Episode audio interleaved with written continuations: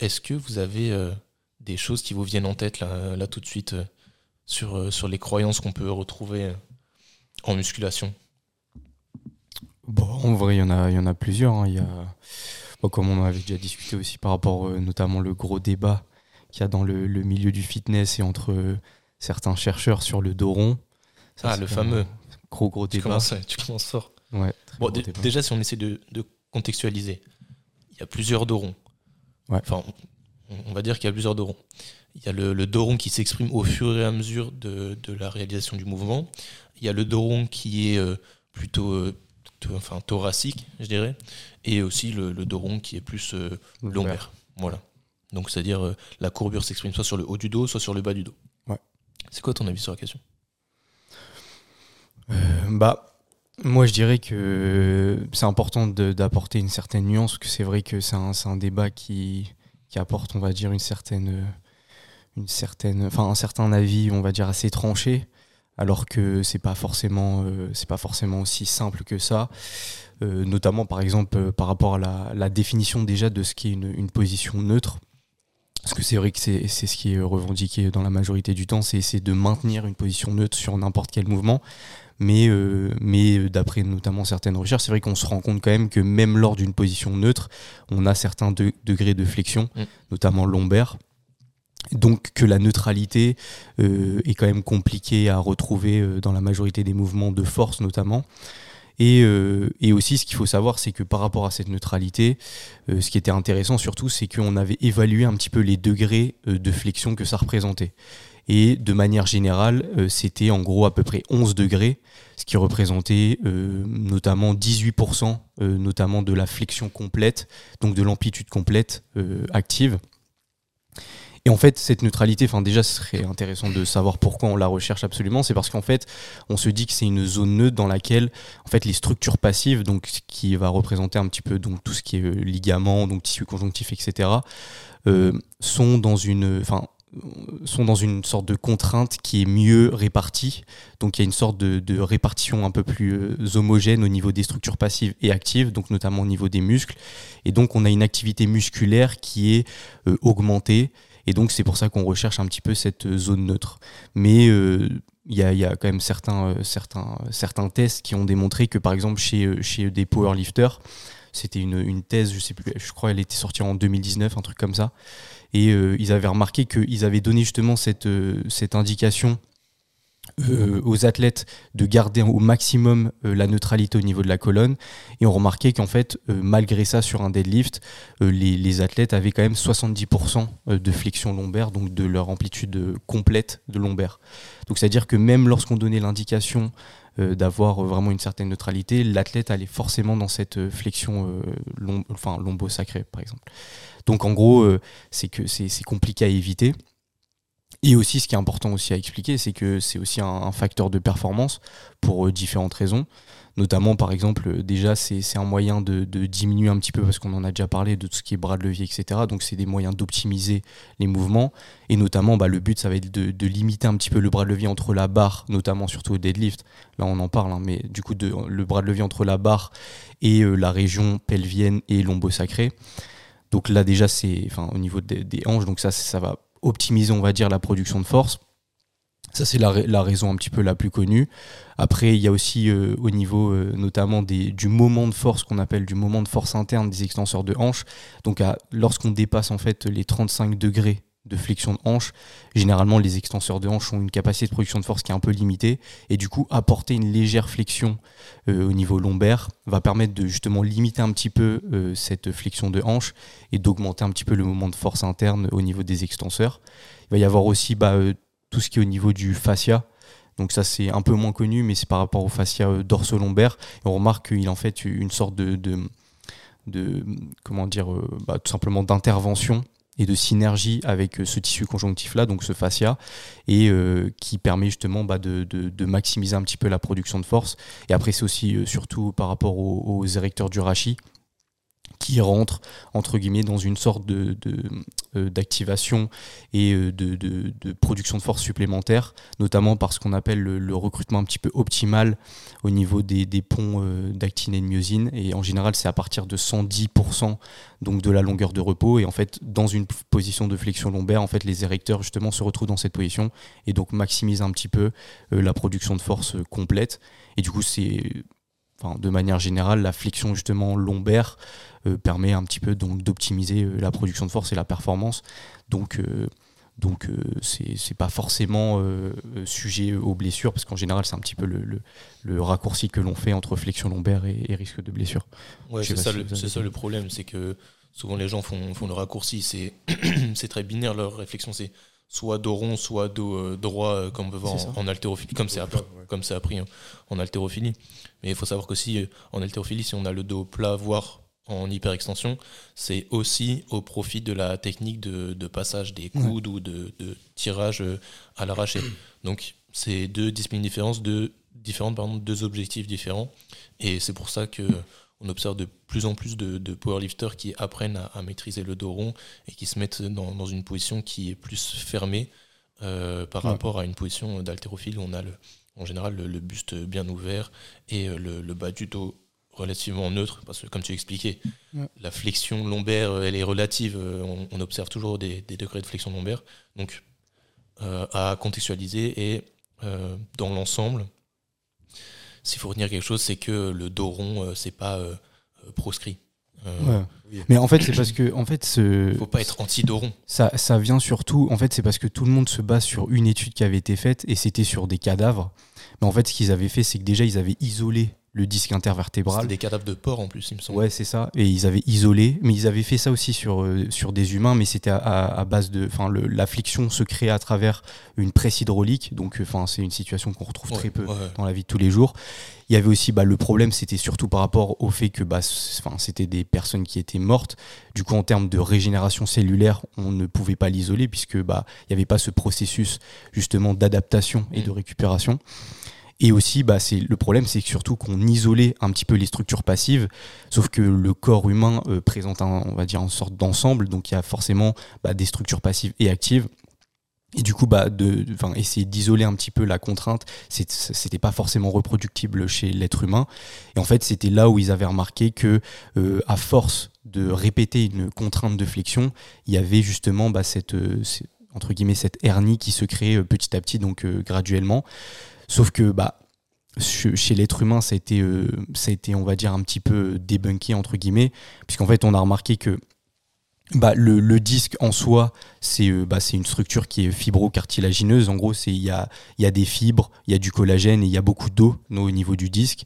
Et euh, ce qui se passe, c'est qu'en dessous, bah, il y, y, a une matière cartilagineuse qui permet justement de, entre guillemets, parce qu'il est avascularisé, donc il n'y a pas forcément de sang qui va euh, arriver au niveau du disque. Et donc le cartilage permet justement d'apporter une certaine adaptation et des nutriments au niveau du disque. Et ce qu'on avait remarqué surtout, c'est que lorsqu'on faisait une mesure euh, des taux de nutriments et même d'oxygène, bah, il y avait une augmentation de l'oxygène et même du glucose au niveau du disque lorsqu'il y avait euh, une contrainte mécanique.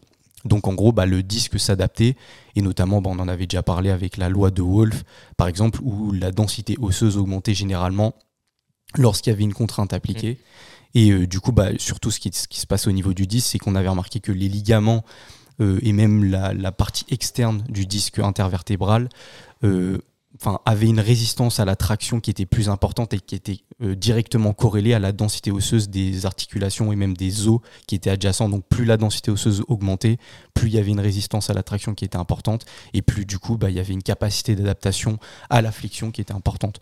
Donc c'est pour ça que c'est compliqué justement à chaque fois de retranscrire un petit peu bah, les, études qui sont faites sur des cadavres puisque bah, tout simplement euh, il n'y a, a plus de vie donc euh, en termes d'adaptation bah, on ne peut pas en créer. Ouais, c'est ça. C'est peut-être ça encore plus qu'il faut retenir que euh, il faut faire du dos. Enfin, on peut faire du dos rond. Euh, ce qu'il faut retenir, c'est que ça s'adapte. Oui, bien sûr, c'est ça. Toutes les structures du corps s'adaptent. Euh, ça s'adapte et ça s'entraîne. Donc, euh, il y a, Voilà. Sur, y ça, aller- sur ça, il n'y a pas de sujet. Il faut y aller progressivement. Tu vois. Oui, Ouais, mais ça c'est hyper important. En fait, C'est ça qu'il faut, faut rappeler. Parce qu'en fait, les gens, on, on a l'impression que lorsqu'on dit ouais, il faut faire du dos rond, c'est comme si tu dois, euh, euh, sur tes premières barres en dos rond, euh, bah, tu dois pas avoir d'entraînement, tu ça. dois pas créer d'adaptation. C'est comme si tu dois faire directement tes RM en dos rond alors que t'as pas forcément l'habitude. Justement, ce que tu dis, c'est hyper intéressant. C'est qu'il faut justement créer, comme, comme surtout, hein, on crée justement cette adaptation, on crée un stress graduel. Et le but, c'est derrière justement bah, de, de se renforcer et de justement bah, avoir une capacité qui est plus importante. Donc il faut pas, euh, faut pas se dire qu'on va directement faire un RM alors que vous n'avez pas l'habitude si vous êtes débutant. Et c'est justement de travailler cette capacité en flexion lombaire, même flexion euh, complète de colonne. Et Oui, parce que justement, chez, les débutants, euh, le problème, c'est quand ils se mettent à faire du dos rond, alors qu'en général, les jambes sont plus fortes. Enfin, les jambes sont capables euh, d'aller à, de grosses charges, alors que le, le dos ou la région lombaire ne l'est pas. Ouais, et où ça. là, finalement, c'est la région lombaire qui, en- qui va en pâtir euh, du, du manque de technique ou du manque d'entraînement. ouais, c'est ça. Donc il faut essayer de trouver l'équilibre entre les deux. Ouais, pour ça Ouais. qu'il faut se renseigner parce que tu vois, sur les réseaux, quand tu vois des œufs panache, tout ça, des gars qui font du deadlift de rond, c'est des gars, ils se sont entraînés comme ça euh, depuis des années.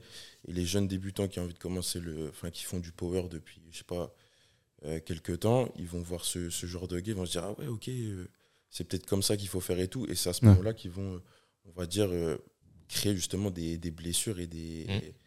et des déviances, tu vois, des déviances posturales qui font qu'après, au final, la progression, elle sera pas optimisée, tu vois.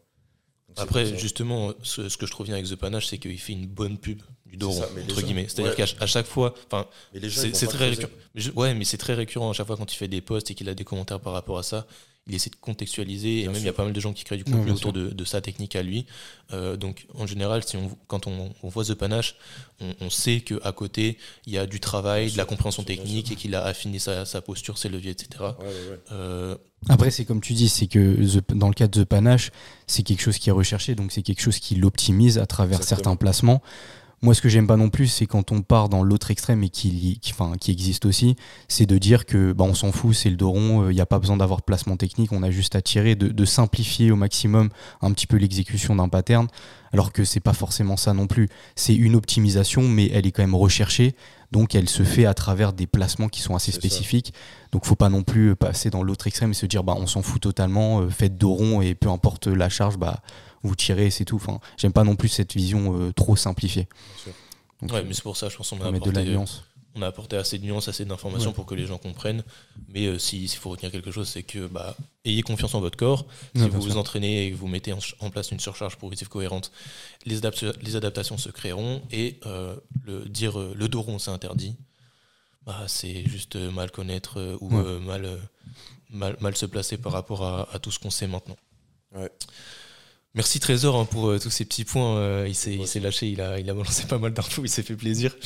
Euh, si on passe sur une, une autre idée reçue, Victor, est-ce que tu as envie de nous partager quelque chose? Ouais, donc tout simplement, une petite idée. Doit-on obligatoirement faire de longues séries pour maximiser l'hypertrophie musculaire? Ah ouais, c'est ça. J'en avais une qui ressemble. C'est euh, ce qu'on pouvait entendre avant, c'est il faut faire des séries de 1 à 5 reps pour le développement de la force, de 8 à 12 reps pour l'hypertrophie et de plus de 15 reps pour l'endurance. C'est ça. Ouais, mais du coup, ouais, c'est ça. En gros, là, quand tu parles de longue série, c'est-à-dire euh, de longues répétitions au sein d'une C'est série. ça, Ok. exactement. Ou euh, la blinde de série, tu vois. Mais euh, en gros, j'avais vu ça parce qu'il y a un gars sur TikTok, je sais pas si vous connaissez. Euh, il, me semble qu'il s'appelle euh, Loku ou un truc comme Ouais. ça, tu vois. Et lui, euh, il fait du. Il a de bonnes sources, lui. hein. Ouais, il a de bonnes sources, tu vois. Et j'aime bien comment il justifie euh, ses, ses propos. C'est qu'en gros, lui, il est dans, il veut travailler son hypertrophie, tu vois, en même temps de la force, bien sûr. Et lui, à chaque fois, ce qu'il va faire, c'est peu de séries avec peu de répétitions, tu vois, mais toujours échec musculaire. Ouais, c'est plus simple. C'est plus simple. Mais est-ce qu'on pourrait pas se dire, tu vois, au niveau du. Là, je te parle d'un autre truc, au niveau du système nerveux, tu vois. Mhm. Est-ce que ça peut avoir un impact, du coup, sur tes entraînements et du coup, euh, être, on va dire, euh, moins performant sur euh, tes séries tout au long de la semaine, tu vois ce que je veux dire? Bah, justement, une programmation cohérente où les séries sont courtes, donc avec peu de reps, et l'intensité est maximale, euh, tu vas pas avoir 30 séries par groupe musculaire chaque semaine. Ouais. Euh, pour moi, c'est ça, c'est l'équilibre entre le, le volume et l'intensité. Et euh, c'est pour ça qu'il faudrait voir comment lui euh, se programme sur, euh, sur la semaine pour voir ça. si effectivement il peut, il peut avoir un, un crash. Mais euh, en général, ton corps te rappelle vite à l'ordre. hein. Quand Ouais, tu tiens ça. pas une séance avec toutes tes séries à l'échec, tu, tu le sens très très vite. Mais c'est Ouais. intér- c'est intéressant toi, tu es plus d'avis de faire des séries au-dessus de 10 reps ou de mettre le, le plus lourd possible pour arriver très vite à l'échec? Moi, je dirais. Non, moi, je serais d'avis quand même d'envoyer un peu plus de, un peu plus de répétitions, tu vois. Oui. Mais parce que, voilà, nerveusement, je pense que je suis pas adapté à toujours aller à l'échec Ouais, euh, c'est un sur, entraînement. peu, sur peu de répétitions, tu vois. C'est un entraînement. C'est un entraînement, c'est une planif à avoir, tu vois. Donc, euh, on va dire pour toi, des gars qui débutent, qu'est-ce que vous conseillerez? Après, de manière générale, si tu privilégies les séries longues, il va falloir que tu aies quand même une proximité de l'échec. Bien Ouais, sûr, et le problème des séries longues, c'est que trouver l'échec, C'est Ouais, compliqué ça. parce que la charge est moindre et euh, des fois, euh, à, T'en à as 15 encore- reps, tu as l'impression que tu es à l'échec alors qu'en fait, tu en as encore 5 Ouais, c'est ça. et Exactement. finalement, c'est les 5 les plus importantes qui, qui arrivent après. Ouais. Ouais, c'est pour ça la version de l'effort en soi, elle est beaucoup plus biaisée lorsque tu fais des séries beaucoup plus longues que séries courtes. Ouais. Parce qu'en général, bah, c'est aussi relié au pourcentage de, de RM. Ouais. En général, on arrive à avoir des tranches beaucoup plus précises que sur des pourcentages beaucoup plus bas. Donc euh, c'est vrai que ça complique un petit peu cette perception et derrière, bah, ça complique un petit peu l'adaptation. Donc tout dépend de, de, comment est-ce que, ouais, comme tu disais, hein, comment est-ce qu'on planifie un petit peu ce, volume de travail. Après, sur la, la, fatigue que tu disais, de manière générale, euh, tout ce qui est fatigue centrale, etc., euh, on en avait déjà parlé. Euh, de manière générale, ça va pas être forcément relié à l'intensité parce que justement, enfin, c'est un petit peu, comment dire, euh, à l'inverse de ce que l'on pense généralement, mais euh, les pourcentages de charge élevés ne créent pas plus de fatigue centrale, au niveau central par exemple, que périphérique par rapport aux charges plus légères c'est surtout la proximité de l'échec parce que enfin, j'en avais déjà euh, parlé, c'était surtout par rapport à l'accumulation de métabolites. Donc en fait, en général, même si tu es sur des séries beaucoup plus longues, mais que tu te rapproches euh, assez, euh, assez, assez proche de l'échec tout simplement, en fait tu vas avoir cette accumulation de métabolites et du coup ça va passer la barrière hémato-encéphalique et ça va créer justement une certaine fatigue centrale ce qui se retrouve également dans les charges euh, beaucoup plus importantes. Ce qui peut juste être- ah, enfin ce qui peut être une petite nuance ça va être surtout sur la l'adaptation structurelle. Tu vas avoir potentiellement plus de contraintes mécaniques avec un pourcentage de charge beaucoup plus élevé du coup en termes de fatigue périphérique si tu mêles donc l'échec plus la haute intensité ça peut euh, un petit peu impacter ta capacité de récupération donc derrière voilà ça va être surtout de- de- d'adapter le volume en conséquence dans ta semaine pour pas justement euh, avoir une fatigue trop importante et derrière bah, limiter un petit peu bah, notamment le recrutement des unités motrices et du coup l'adaptation hypertrophique. Donc ça va être surtout ça euh, à prendre en compte.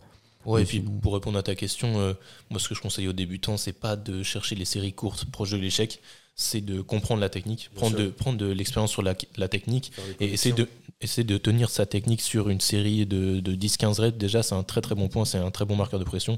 Surtout que les, si, on, si on regarde les premiers mois de, de- de travail d'un débutant, en général, la progression se fera quand même, même s'il n'est pas à l'échec. Ouais. Euh, donc il y a plus d'expérience à prendre sur l'exécution technique que sur la prise d'hypertrophie avec optimisation des, des RIR ou ce genre de choses. Par contre, si tu veux tendre vers de l'optimisation, pour moi, c'est vraiment plus intéressant de mettre lourd et de chercher à obtenir les 8 reps, même si tu penses que tu seras à l'échec à 6, parce que au moins, euh, disons, disons que de 0 à 8 reps, tu as moins de marge d'erreur par rapport à ton échec Ouais. que de 0 à 15 ou 0 à 20. Euh, donc tu vas être dans le dur dir- directement, mais au moins euh, tu, tu es sûr d'être proche de l'échec. Et il y, a- il y a des gens qui, qui, qui travaillent sur, euh, sur trois séries, quatre séries sur un même exercice, et qui disent euh, bah, au fur et à mesure de l'avancée dans mes séries, j'essaye d'avoir un RPE le plus élevé possible. Enfin, de, de plus en plus fort, ou un RIR le plus bas possible. C'est-à-dire, Ouais. mettons, tu fais trois séries de, de développé couché. euh, à la barre, tu, tu vas commencer à faire une série où tu essayes d'avoir deux reps en réserve, RIR2. Euh, la série d'après, une seule. Et la dernière série, t'envoies tout, t'essayes d'être euh, à l'échec. Et comme ça, ça permet aussi de, de, de se sentir sur la, enfin, de se sentir évoluer sur la séance et, et de comprendre là où sera ton échec du jour. Parce qu'évidemment, le niveau de forme, euh, l'état de forme général est variable. Donc on n'a pas le Bien même, sûr, euh, sûr, le même sûr. échec euh, à chaque fois. Ok, Ok, donc si on met en point, si on met en- au point un petit, un, un petit point dont on a déjà parlé, mais euh, euh, qui, qui est important de rappeler, euh, par rapport aux tendinopathies, même je veux dire aux tendinites. Les tendinites, quand on a des tendinites, il faut stopper l'activité physique et se mettre au repos. Non. non, non, non, pitié, non. Bah, du coup, tendinite ou tendinopathie Ah, justement. Bah, C'est quoi la différence? la nuance, la nuance. bah, La nuance, ça va être surtout au niveau inflammatoire. C'est ça, tendinite, c'est l'inflammation du tendon. ouais. Tendinopathie, c'est une notion, une notion un peu plus englobante. C'est-à-dire que si un kiné va- ou un médecin va pointer du doigt euh, une. Enfin, va, va te diagnostiquer une tendinite euh, euh, juste à l'observation, ça- c'est ça- ça- c'est une erreur. Ouais, non, c'est- Souvent, c'est une erreur, c'est que euh, il, est, il est trop sûr, alors qu'il faut euh, peut-être prendre un peu plus de recul par rapport à, à la gêne, à la douleur. Donc, c'est pour ça que vous entendez de, de plus en plus, et c'est tant mieux, parler de tendinopathie plutôt que de tendinite. Mais donc, est-ce que dans les deux cas, le conseil stopper l'activité et se mettre au repos, il n'est pas, il est pas un petit peu problématique Euh, si, si, euh, c'est justement à, pro, enfin, à proscrire en général, on va essayer d'éviter justement le repos total. On va essayer justement d'apporter bah, une contrainte qui va être relativement progressive. Après, ce qui va être important, ça va être surtout de respecter le, le seuil de douleur, donc Ouais. euh, d'avoir des, des, enfin, des pourcentages ou même des, des chiffres sur 10 qui vont être relativement bas, et justement se baser sur ça pour retrouver petit à petit une certaine capacité. Et après, ça va être surtout euh, sur les, les protocoles. Donc, euh, généralement, on va essayer de commencer avec euh, de l'isométrie, hein, parce que bah, c'est c'est peu pro- provocatif. C'est en général, ben, on, peut, on peut avoir une, cer- une certaine fréquence de travail parce que c'est c'est très peu demandant euh, énergétiquement. Et, et en général, ce qui est bien avec l'isométrie aussi, c'est que ça permet d'avoir une tension qui va être localisée. Et donc, notamment bah, avec ces notions de stress shielding et relaxation. Donc, le stress shielding, en général, ça va être lorsque la tension va euh, contourner un petit peu la partie lésée, va se retrouver au niveau de la partie superficielle du tendon. Ça, c'est plutôt l'aspect performance. Donc, c'est ce qu'on a à travers la pliométrie et aussi par exemple les efforts euh, assez rapides, donc même, même sur l'excentrique parfois. Et euh, le stress relaxation, ça va être lié surtout aux efforts lourds et lents, et euh, dans lequel bah, ça va être la partie qui va être lésée, qui va être justement euh, où la tension va se retrouver localisée, et la partie superficielle euh, un, peu moins. Du coup, on cherche justement à planifier autour de ces principes-là, donc de commencer avec la stress relaxation qui justement bah, permet de réorganiser, parce qu'en fait la tendinopathie c'est surtout une désorganisation un petit peu structurelle de la matrice euh, de- du collagène, et donc le but c'est justement de réorganiser les fibres de collagène Ouais. dans l'axe, Et ça, justement, ça se fait en appliquant une contrainte. Ça C'est se fait en important de, comprendre ouais. ça. c'est ça. C'est-à-dire que le, le, le repos complet ne sera pas favorable à la, la, ré- la réorganisation de ces choses-là. Donc, il faut appliquer une contrainte, mais euh, sans majorer la douleur. C'est ça, Ouais, c'est ça. le, le conseil. euh, En gros, que- toujours respecter en début de réhab justement un seuil de douleur qui est relativement bas, Voilà. mais euh, de quand même essayer de se baser justement sur des exercices qui vont être peu provocatifs et de les faire évoluer petit à petit sur euh, bah, justement l'évolution de la douleur et même aussi de la capacité d'adaptation. Et derrière, petit à petit, bah, essayer de retrouver des efforts pliométriques si on est dans le cadre de la performance ou dans le cadre des, dans le cadre des sports de force, bah, retrouver euh, une capacité au niveau de la haute intensité euh, sur, sur des barres assez importantes. Donc euh, ça va être ça. Donc, tendinopathie, pas de repos.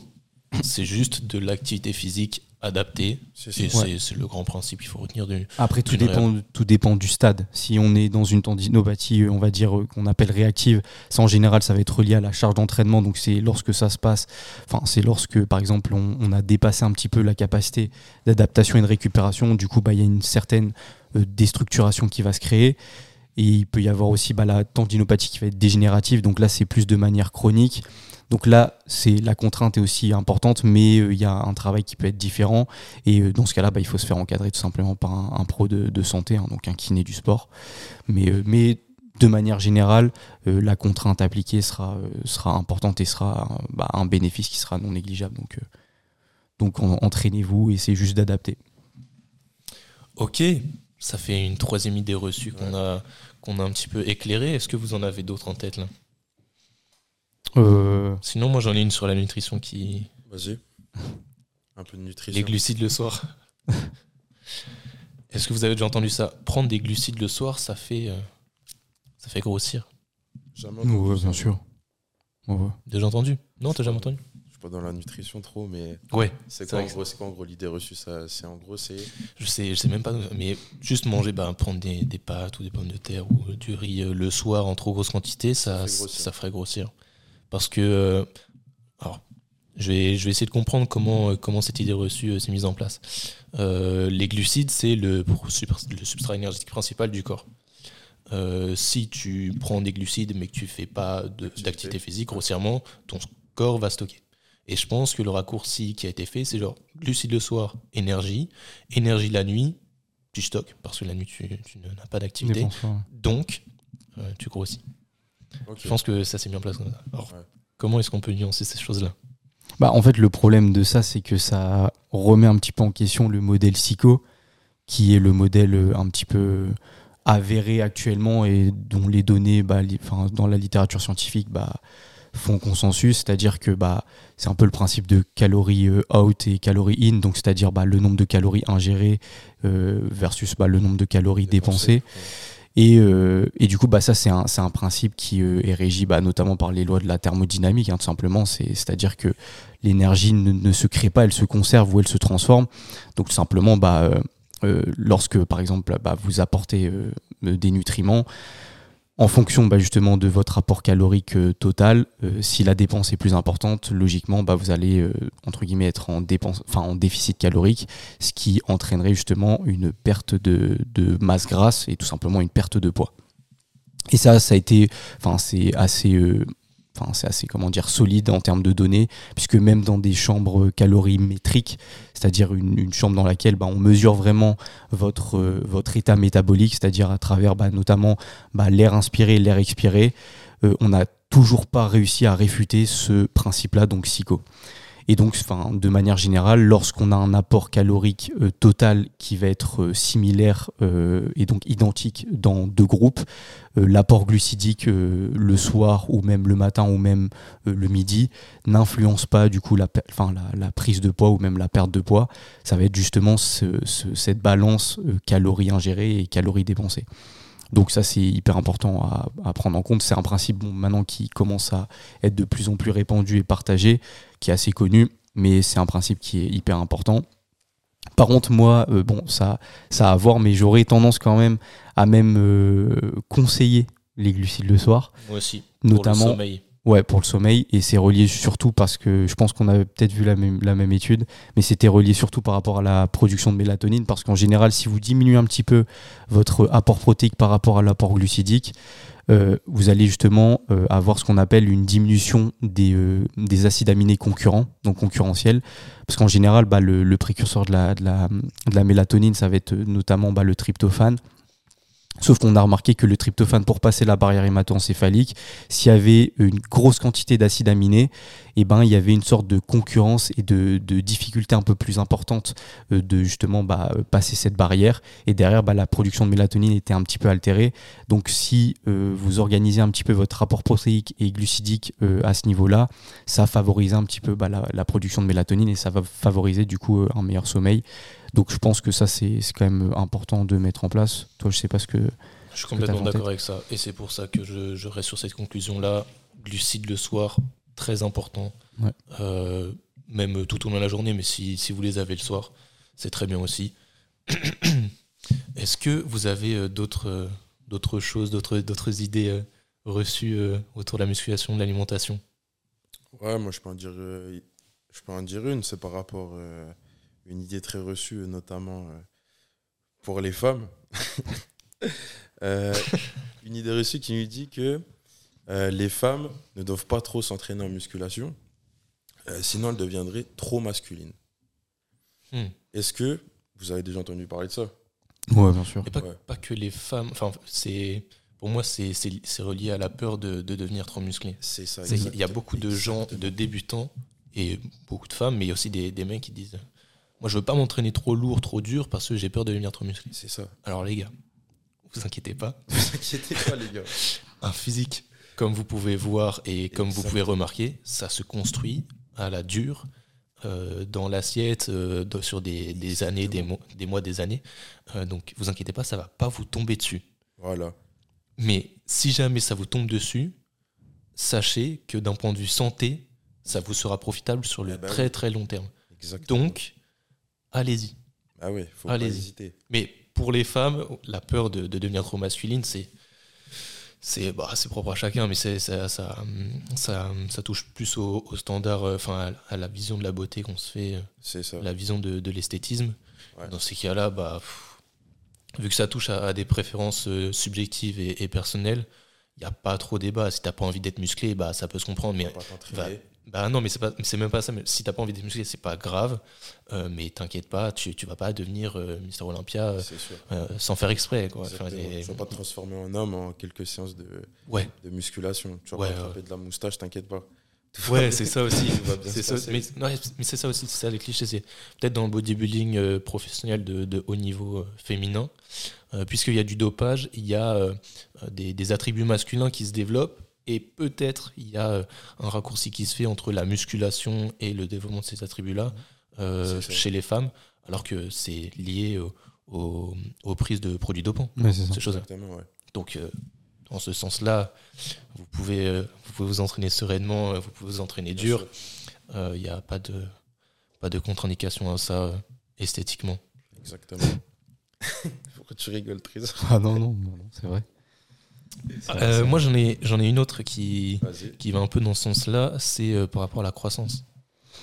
Ah, La musculation, ça ralentit la croissance. faut pas faire de musculation quand on est jeune. Ouais, ça c'est.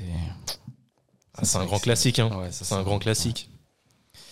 Les parents qui, Ouais. qui, qui couvrent les, les enfants euh, à faire la musculation et tout ça. Qu'est-ce que vous en pensez de ça? Mais c'est parce qu'on en avait déjà parlé, euh, c'était par rapport au raccourci un petit peu, c'est que de manière générale, on va euh, apporter une certaine, euh, un lien de causalité par rapport, par exemple, on va prendre un sport, on va se dire, ok, bah, comme ils sont tous petits ou tous grands, Exactement. Oui, bah, c'est vrai qu'on en a déjà parlé. Ouais. Et euh, c'est parce qu'il y a des gens qui appellent ça le, le biais du, du nageur ou ce genre de choses. C'est parce que les nageurs ont des épaules très larges. Mais c'est pas la natation qui fait Ouais. des épaules larges. C'est si tu as des épaules larges, tu ça. es favorisé en Ouais. natation. Donc, nécessairement, à haut niveau, c'est la caractéristique physique qui exactement. se- se- s'observe le plus.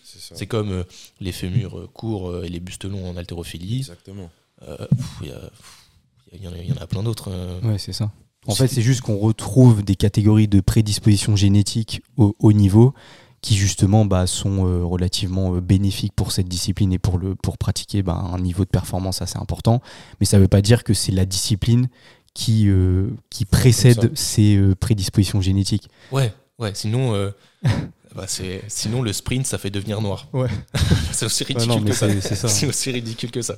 Donc, la musculation pour les jeunes, c'est euh, bah, adapté. euh, c'est Voilà, fortement sûr. recommandé. Que ce soit adapté, bien encadré, tout ça. Parce que. Mais, mais si vous commencez jeune, c'est à ce moment-là en fait que vous allez avoir des, des gains euh, oui, vraiment ph- phénoménaux parce que c'est là que le corps se construit et qu'il y a, y y vraiment de la, de la croissance dans tous les sens. Donc, si vous mettez à, à profit euh, ces hormones-là pour le développement de la masse musculaire, euh, vous aurez euh, des, de bons résultats euh, très tôt et un physique, un physique mature un peu plus tôt que, que ceux qui auraient commencé euh, après la, enfin, dans leur vingtaine.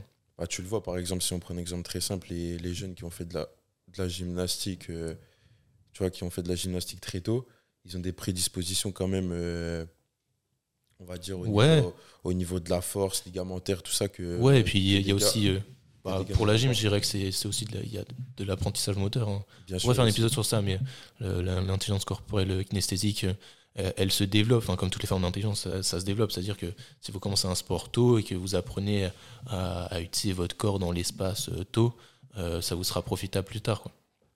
Ouais, c'est ça, exactement. Ouais, désolé, on a un quatrième invité qui, qui, euh, qui est là. Qui, qui prend un peu de place. Euh, bon, donc euh, la musculation euh, pour les jeunes, euh, Fort. on encourage. On valide, on valide. Si vous voulez des coachs, Encadré, bien sûr. mais- Voilà, Ouais, encadré. voilà. Si c'est sûr parce que le problème, c'est ça, c'est quand on est jeune, on n'a peut-être pas les bonnes sources d'informations, on n'arrive pas ouais. à faire preuve assez de, de discernement par rapport aux informations qui circulent. Donc, trouvez un coach, euh, avec un peu de chance, il vous encadrera correctement, même si euh, malheureusement, il y a aussi beaucoup de coachs qui, qui véhiculent le, le genre d'idées reçues qu'on est en train de, de passer en revue. Donc, euh, n'hésitez pas à vous faire encadrer, ça vous sera profitable plus tard. C'est ça. Euh, Est-ce que vous en avez d'autres là, sous, sous le coude, là, des, des petites idées reçues? Trésor, je pense que vous voulez parler de l'acide lactique. Est-ce qu'on te lance sur ça ou on le garde pour le prochain épisode? Parce qu'en vrai, il en Ça reste beaucoup. Ouais. Il en reste beaucoup. Si, si, vous, si, si vous aimez euh, qu'on passe en revue ces idées reçues-là, euh, restez connectés. On fera, un- si- on fera un épisode si 2. les gens aussi ont des idées reçues euh, par Bien rapport sûr. à la musculation, qui ne qui nous en fassent pas. hein. Ouais, justement, c'est ça qui est compliqué, c'est qu'une idée reçue, tu as du mal à l'identifier Ouais. comme telle. Ouais, mais c'est par exemple, ils ont des. Ouais, ouais, je vois ce que tu veux dire. Peut-être qu'ils ont des idées reçues dont ils sont pas conscients et là ils sont en train de se rendre compte qu'ils pensaient, ils Mm. pensaient des choses et en fait c'est totalement faux. C'est pour ça que c'est compliqué d'identifier ces choses-là. Euh, mais il faut, faut juste être attentif à ce qu'on peut entendre en salle ou même chez les populations euh, moins averties euh, sur ces sujets-là pour, pour savoir bah ouais il y a des, des, des fausses informations qui, qui tournent et c'est pas positif. Bon, si on parle du bench, est-ce que vous avez déjà entendu ça? Le bench, euh, il faut avoir, euh, il faut faire attention à la colonne, il faut avoir le dos, le dos à plat. Il faut lever les jambes et croiser les pieds euh, Non, non, non, en non, faisant du développé couché. non, non. Non, non, non. Non, moi je suis pas d'accord. hein. Tu es d'accord simplement respecter En sa, plus- sa courbure vertébrale euh, Exactement. naturelle, tu vois. Si on n'est pas dans un objectif de performance, ouais. Je dirais. Ouais, Ouais, voilà, parce que sinon tu, voilà. euh, tu Sinon, forces la- d'optimiser. Ouais. l'hyperextension. Ouais, ouais, c'est clair. Mais enfin, Bien sûr. euh, pour comprendre pourquoi euh, lever les pieds au bench peut s'avérer plus contre-productif, euh, c'est la notion juste de sécurité et de stabilité. Exactement. Si vous ne savez pas faire de bench et que vous n'avez pas vos appuis au sol, vous êtes moins stable, donc vous prenez plus de risques de perdre la trajectoire, de, de, de, de, de vous blesser hein, grossièrement euh, sur, sur ce mouvement-là. Donc, gardez les pieds à plat au sol. Les talons posés si vous faites euh, du bench IPF, c'est important. Parce qu'il y en a qui aiment bien euh, coller les pieds euh, derrière les épaules là, en ayant les, les pointes de pied au sol seulement. Ouais, c'est vrai. Donc, pour le développer couché barre, gardez la, la- enfin, préserver les courbures naturelles de la colonne. Et bon, si on place le contexte un peu, vous pouvez voir des gens, euh, des powerlifters qui font du, bench avec les pieds surélevés, mais ils n'auront pas les, les genoux fléchis euh, au-dessus des hanches. C'est euh, ce qu'ils font, c'est ce qu'on appelle du Larsen press. Est-ce que Trésor, tu veux bien nous expliquer brièvement euh, sur l'intérêt de, de cette variante-là? Bah, de manière générale, ça va être dans deux situations qu'on va mettre en place cette variation. Ça va être soit pour quelqu'un qui justement euh, utilise, trop son leg drive et a du mal justement à bien engager bah, les membres supérieurs. Donc ça lui permet justement de conscientiser un petit peu le placement et même la rigidité complète de la ceinture scapulaire, de la chaîne scapulaire. Ou ça peut être aussi également dans l'autre cas, euh, dans, bah, dans- justement dans le cadre justement d'un athlète qui a justement du mal à conscientiser un petit peu euh, la, stabilité, l'importance justement bah, de l'action des membres inférieurs dans la production de force horizontale pour créer plus de stabilité au niveau bah, du point d'application de la force. Et du coup, ça permet de donner un feedback direct euh, externe sur, sur l'importance de tout ça. Donc ça, c'est en fonction de la planification. Mais, euh, mais de manière générale, ouais, c'est c'est pour euh, justement bah, augmenter un petit peu la perception interne euh, sensitive bah, des, des, enfin, de l'action des membres supérieurs euh, au niveau du bench et de la stabilité. Ok, donc là, c'est le cadre dans lequel vous pouvez, vous pouvez lever les pieds au bench, mais euh, si jamais vous voyez un ancien qui a été formé il y a longtemps, qui vous dit euh, attention, euh, Ton attention ton dos au bench, bon, vous pouvez essayer de lui expliquer gentiment. Peut-être qu'il vous écoutera pas parce que c'est difficile de- d'accepter euh, que- qu'il y a des choses où on n'est plus à jour quand on a, quand on a de l'expérience comme eux. Mais euh, essayez de discuter avec eux et, et vous verrez, ce sera très intéressant. C'est ça. On a le temps d'en faire un petit dernier. J'ai envie de, de parler de, de la pré-fatigue. Je pense, Trésor, t'es t'aimais Gros bien aussi sujet. ce sujet-là. La pré-fatigue. Fatigue. Fatigue. Alors, j'explique, j'explique l'idée. Si tu as un problème euh, de recrutement d'un muscle sur un exercice polyarticulaire, on va te recommander de faire un exercice de pré-fatigue en amont de la réalisation de cet exercice polyarticulaire, donc souvent un exercice d'isolation sur ce groupe musculaire-là, pour faciliter euh, la, la prise de conscience du travail de ce muscle-là sur le groupe, enfin sur le- le- le- l'exercice polyarticulaire à mon sens, c'est euh, n'importe quoi. C'est n'importe quoi. C'est Contre-productif. non, c'est pas ça. C'est juste, bah, euh, c'est un exercice à part entière. Ça, ça veut dire que tu fais de la pré-fatigue, ça veut dire que tu fais du volume pour euh, pour rien, grossièrement. C'est du volume qui se fait au profit d'un exercice après. Non, pour moi, si tu as un problème pour euh, ressentir un groupe musculaire, ce qu'il faut faire, c'est des exercices à, à forte tension de contraction. Euh, là, tu, tu vas comprendre comment, comment tes muscles se contractent et sur quel mouvement ils se contractent. Mais le principe de la pré-fatigue. Zéro. Ouais, je- Moi, je j'ai un truc rire. hyper intéressant. te vois rire, mais. Mais euh, ça, enfin, ça va mettre, je pense, 5-10 minutes. Donc, je sais pas si là, vous voulez qu'on en parle maintenant. 5-10 minutes Ouais. Je t'en donne 5. je t'en donne 5. On va essayer de faire en 5 minutes alors. Non, moi, ce que j'avais lu euh, hyper intéressant par rapport à ça, c'était euh, bah, déjà sur cette notion un petit peu de sensation et euh, de recrutement. Parce que c'est vrai que c'est vrai que déjà, je, je trouve important quand même de rappeler que euh, sensation ne veut pas dire forcément recrutement, parce qu'il y a quand même toutes ces lois un petit peu de biomécanique, donc l'action mécanique d'un muscle ne sera pas remise en cause, même si vous avez du mal justement à avoir cette perception sensitive. Donc ça, c'est important de nuancer. Donc ça veut pas dire que, enfin, c'est pas parce que vous ne sentez pas un muscle que, que ce muscle-là n'entre pas dans l'action euh, mécanique euh, du pattern moteur. Et ce que je trouvais aussi intéressant, c'était par rapport surtout euh, à, des propriocepteurs, donc des mécanorécepteurs, parce que la sensation, en fait, la perception interne du corps euh, de l'action motrice euh, d'un muscle, ça va être surtout relié justement bah, à, ces, à ces propriocepteurs, donc un petit peu la capacité de, de, de l'être humain ou d'un athlète à justement percevoir les différentes parties de son corps dans l'espace. Et en fait, ça va être surtout relié aux organes tendineux de Golgi. Donc je sais pas si vous avez déjà entendu parler de, enfin peut-être vu passer cette étude, mais elle est vachement intéressante. Et en gros, euh, ce qu'ils expliquaient, c'est que euh, la perception interne, elle était compliquée notamment pour plusieurs raisons. Euh, déjà parce que les organes tendineux de Golgi, et c'est pour ça que, enfin, je rebondis un petit peu sur ce que tu disais par rapport à la tension-contraction, c'est qu'on a remarqué qu'ils avaient une, ils avaient, comment dire, une perception et sorte d'afférence diminuée au niveau du système nerveux central lorsqu'on allait dans des amplitudes passives, donc lors d'un étirement passif, pardon. Donc par exemple tout ce qui est hypertrophie médiée par l'étirement, donc tout ce qui est tension d'étirement, bah, les organes tendineux de Golgi avaient beaucoup plus de mal en termes de messages euh, synaptiques et nerveux, donc en termes de perception ça compliquait un petit peu. Euh, donc tension de contraction intéressant. Tension de contraction ça peut être intéressant. Euh, la deuxième, la mais c'est pour ça que je vais apporter une petite nuance par rapport à ça, parce que la deuxième euh, raison, c'était notamment surtout par la, ce qu'ils appelaient la sommation non linéaire, c'est-à-dire que en gros, euh, les organes tendineux de Golgi vont avoir une capacité euh, de, de, message synaptique lorsqu'on passe d'une tension enfin de basse à moyenne, mais on ils vont avoir beaucoup plus de mal à justement avoir cette perception euh, importante lorsqu'on passe d'une intensité importante à très importante.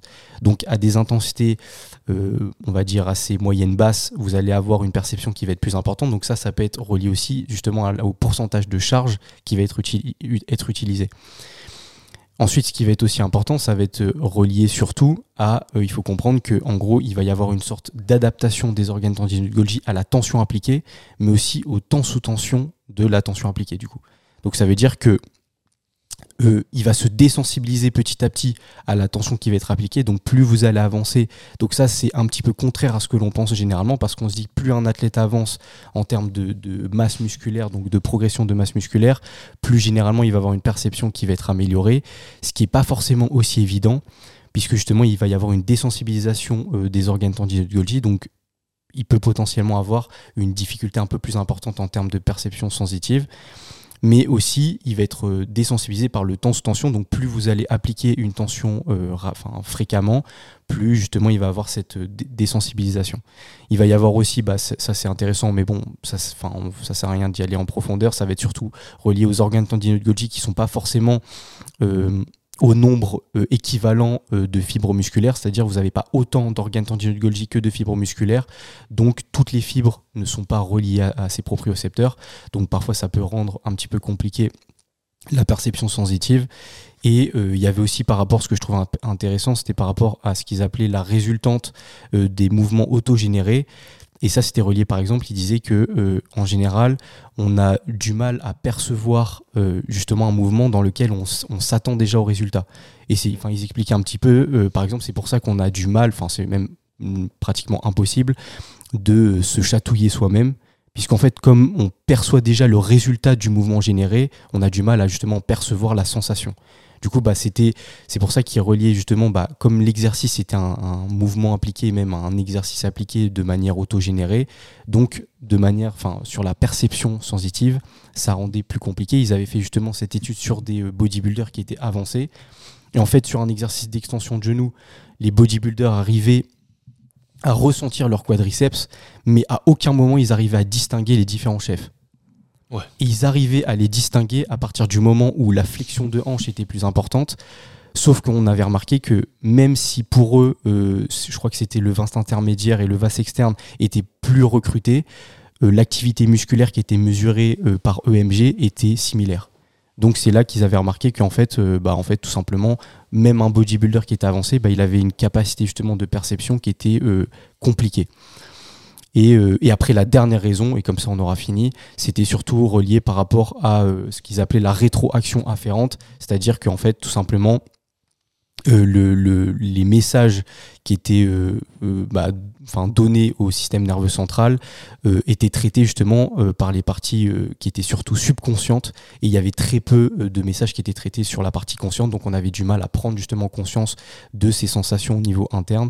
Donc généralement en fait c'est plus enfin, lorsqu'on a euh, plus de facilité à ressentir un muscle lors d'un exercice, ça va être surtout par rapport, enfin, relié à la, au résultat que l'on s'imagine déjà de l'exercice. C'est-à-dire que si par exemple on se dit sur un développé couché, ça va être mes, enfin, ce sont mes pecs qui vont être recrutés, petit à petit, en fait, ce résultat va être anticipé et du coup, on va potentiellement améliorer cette perception interne et cette perception sensitive. Mais voilà complet hein, la réponse. réponse très complète. Je sais hein. pas s'il a fait ça en, moins de 5 minutes par contre, mais ouais, bon, du coup, si on, si on résume, il euh, n'y a pas besoin de ressentir le muscle pour qu'il travaille. Ça, c'est sûr. Premier point. Donc, euh, faire de la pré-fatigue, c'est euh, juste faire du volume supplémentaire qui n'est pas effectif. Ouais. Il n'y a pas d'intérêt. Si vous voulez comprendre comment les muscles entrent en action sur les mouvements de musculation, faire des mouvements à forte tension de contraction, ça peut être une première piste quand on débute. Ouais. Mais c'est pas relié au développement de, à l'hypertrophie. Donc si vous tendez plus vers des exercices à forte tension d'étirement, là vous aurez plus de gains et plus de recrutement de, de ces muscles-là, même si vous les sentez pas. Ouais, on va le relancer, vas-y. Bon, est-ce qu'on s'arrête sur ça ou c'est pas bon non, si c'est bon, mais c'est parce que j'apporte une, juste une dernière nuance par rapport à ça, les tensions d'étirement, même si c'est même moi qui l'avais partagé. Mais, euh, mais c'est vrai qu'en fait, on a remarqué aussi par rapport à ça que justement, en fait, il y avait une certaine adaptation au niveau du sarcomère et surtout bah, les, sarcomères en, série. Et en fait, bah, il y avait un certain degré de sarcomère en série qui ne se rajoutait pas. Et du coup, en fait, bah, dès lors qu'on on atteignait un petit peu euh, le nombre total de sarcomères en série, donc la limite, euh, on va dire, d'adaptation, bah, l'hypertrophie médiée par l'étirement avait justement ses limites et ne créait pas forcément plus de bénéfices euh, à mesure que l'entraînement avançait, à mesure que le niveau de l'athlète avançait. Donc derrière, bah, l'entraînement médié par l'étirement n'est pas forcément à niveau adapté, hein, n'est pas forcément le plus bénéfique pour l'hypertrophie. Après, c'est pas forcément encore euh, totalement euh, figé. Donc euh, ça va sans doute évoluer ces résultats-là, mais c'est quand même des réponses qui apportent une certaine nuance sur tout ça. Donc finalement, en fait, on se rend compte que faut faire les exercices et tout quoi. Faut. le bilan. c'est tout. Tout ça pour ça. Essayer de varier. Bah non, mais essayer de varier entre les, les différents bras de levier, mais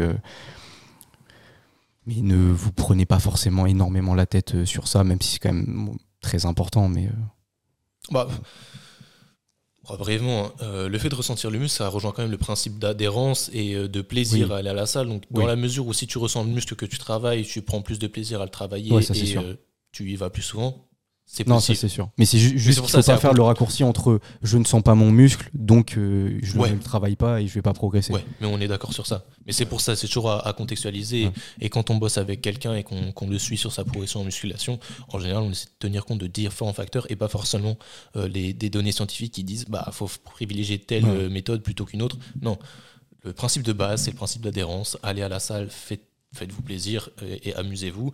C'est déjà ça le, plus important pour aller vers une progression certaine. Bon, euh, moi, il m'en reste 5-6, donc euh, ça fera un, épisode 2. Euh, j'espère que, que, tout ça vous a intéressé. En tout cas, on a eu plein de discussions très intéressantes.